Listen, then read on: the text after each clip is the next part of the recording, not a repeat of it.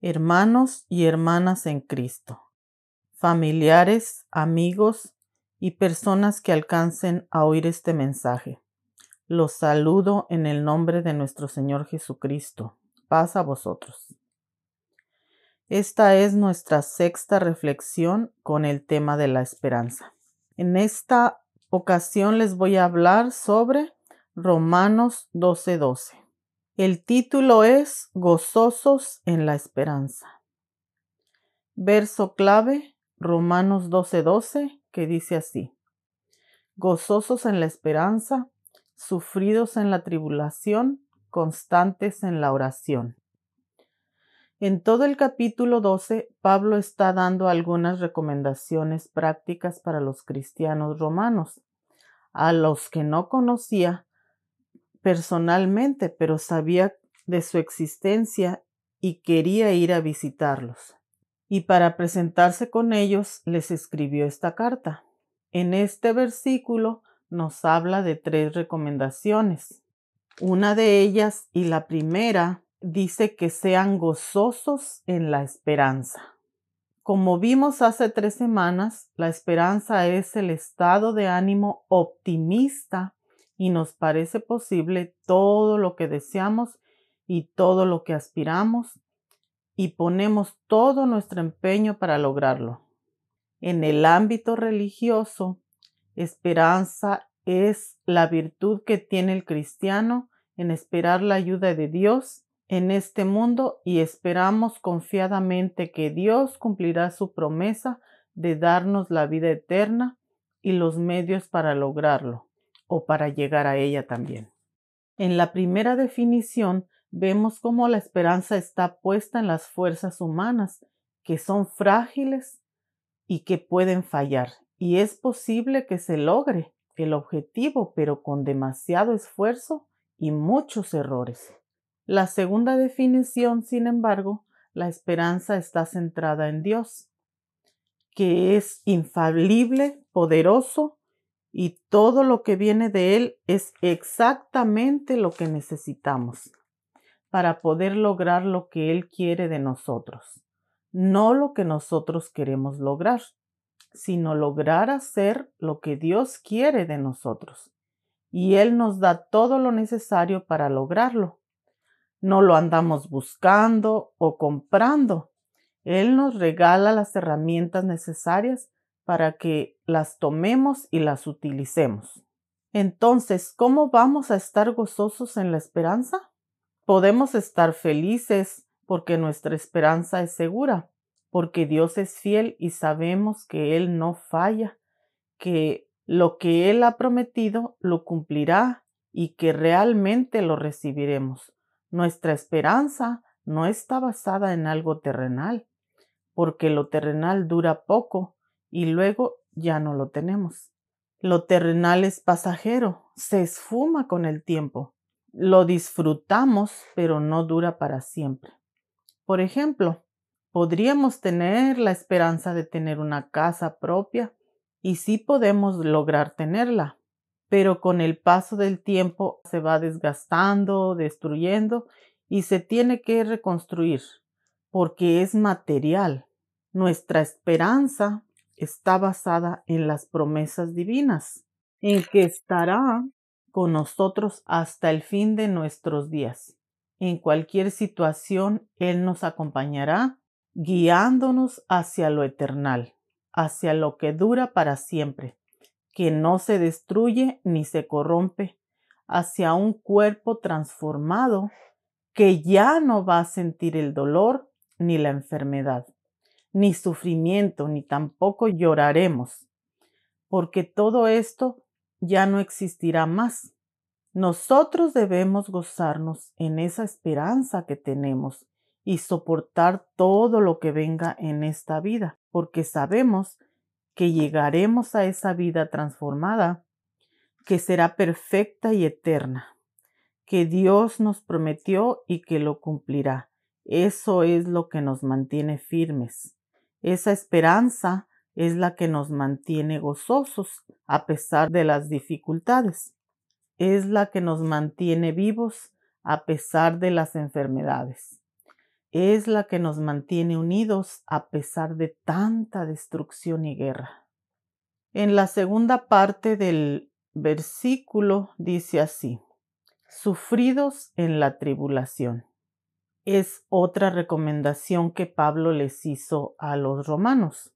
Los cristianos podemos sufrir maltratos, desprecios y cualquier cosa difícil, pero siempre acompañados de nuestro Señor, porque Él es el que nos da la fortaleza y el soporte para aguantar cualquier tribulación.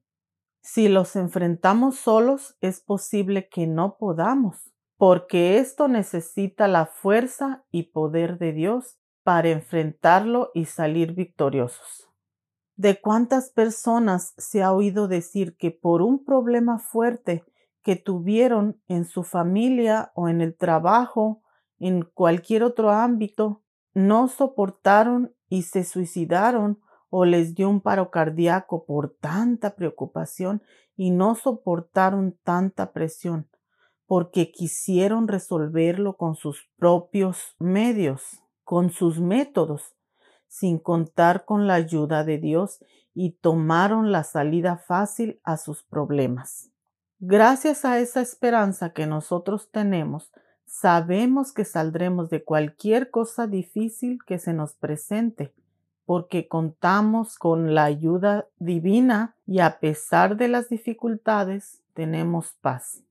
La tercera recomendación que Pablo dio a los romanos es que sean constantes en la oración. Sabemos que la oración es la forma que tenemos para comunicarnos con Dios. Es una plática entre Dios y hombre. Normalmente nosotros le pedimos en oración a Dios que nos ayude en algo difícil que tenemos en nuestra vida, también para darle gracias por sus bendiciones que nos ha regalado. Pero ¿qué tan seguido oramos? A veces pasan días, pasan semanas, pasan meses y a lo mejor hasta años y no nos comunicamos con Dios. Pablo recomienda ser constantes en la oración. Quiere decir que debe ser cada día, cada hora, cada minuto y hasta cada segundo de nuestra vida. Debemos desarrollar ese hábito de orar, de tomar un tiempo cada día para comunicarnos con Dios y platicarle nuestras alegrías, nuestros logros, darle gracias por lo que hemos recibido, también podemos platicarle nuestras aflicciones, nuestras debilidades y problemas. De esa manera, Dios está enterado de que queremos que Él actúe en nuestras vidas y que también queremos que ponga las herramientas necesarias para resolver los problemas que nos abruman. Y tendremos la respuesta, la solución a nuestros problemas. Les voy a leer un pensamiento que escribió un comentarista de la Biblia. El comentarista se llama William Berkeley y dice así, Cuando un cristiano deja de orar, se despoja de la armadura del Todopoderoso. No hay que sorprenderse de que la vida se desmorone cuando nos empeñamos en vivirla solos. Y es muy cierto porque muchas veces hacemos esfuerzos y esfuerzos y esfuerzos por resolver algún problema que tenemos y nunca lo podemos resolver. ¿Pero por qué? Porque estamos haciéndolo con nuestras propias fuerzas. No le pedimos a Dios por su ayuda. Si nosotros le pedimos ayuda a Dios, Él va a estar ahí con nosotros dándonos los pasos que tenemos que hacer para resolver nuestro problema y vamos a salir triunfantes si nosotros obedecemos lo que Dios nos dice para nuestro problema. Les vuelvo a repetir una vez más, agarrémonos de la mano de Dios y no nos soltemos. Aferrémonos a Él. No lo dejemos fuera de nuestra vida porque solo Él es nuestra esperanza y nuestra fuerza nuestra vida será más firme y segura con Él y en el futuro, después de la muerte, tendremos una vida santa, tendremos una vida perfecta, sin maldad ni pecado, y lo mejor de todo es que va a ser eterna con el Señor. Bueno, con esto termino mi reflexión. Mi deseo es que Dios les bendiga y que podamos poner en práctica lo que hoy hemos aprendido. Los invito a orar. Padre nuestro que estás en los cielos, te damos gracias primeramente porque siempre estás a nuestro lado, porque siempre nos acompañas y siempre estás al pendiente de todo lo que necesitamos. Te damos gracias por la vida que nos das, por la salud, por todas las bendiciones que hemos recibido por parte tuya.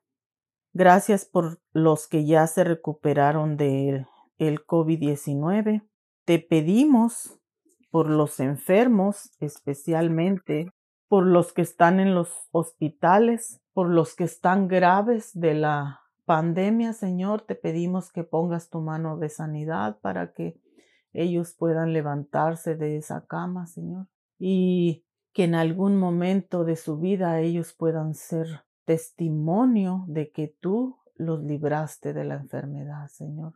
También, Señor, te pedimos por todos los que están enfermos de otra enfermedad, como los que están enfermos de cáncer, de diabetes, de riñones, del corazón, Señor. Tú sabes cada una de las situaciones de ellos y te pedimos que estés con ellos y puedan sentirse mejor, Señor, y que en algún momento puedan sanar completamente.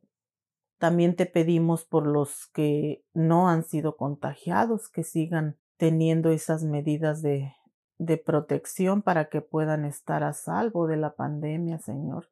Te pido por toda la iglesia en general, por sus líderes, por los que tienen algún ministerio que realizar, tú ayúdalos, guíalos en las decisiones que tienen que tomar para beneficio de la iglesia, Señor, a nivel local, a nivel nacional, a nivel mundial, Señor está tu iglesia en todo el mundo y te pedimos por todos ellos, Señor. Por la familia de cada uno, por mi familia, por la familia de mis hermanos y por todas las familias del mundo, Señor. Te pedimos que estés con ellos y que nada les falte y que todo les vaya bien. También, por último, Señor, te pido que nos ayudes para seguir firmes en tu palabra y no desviarnos del camino y poner nuestra esperanza en ti. Ayúdanos en todo momento y en toda circunstancia. En el nombre de tu Hijo Jesucristo te pedimos todas estas cosas. Amén.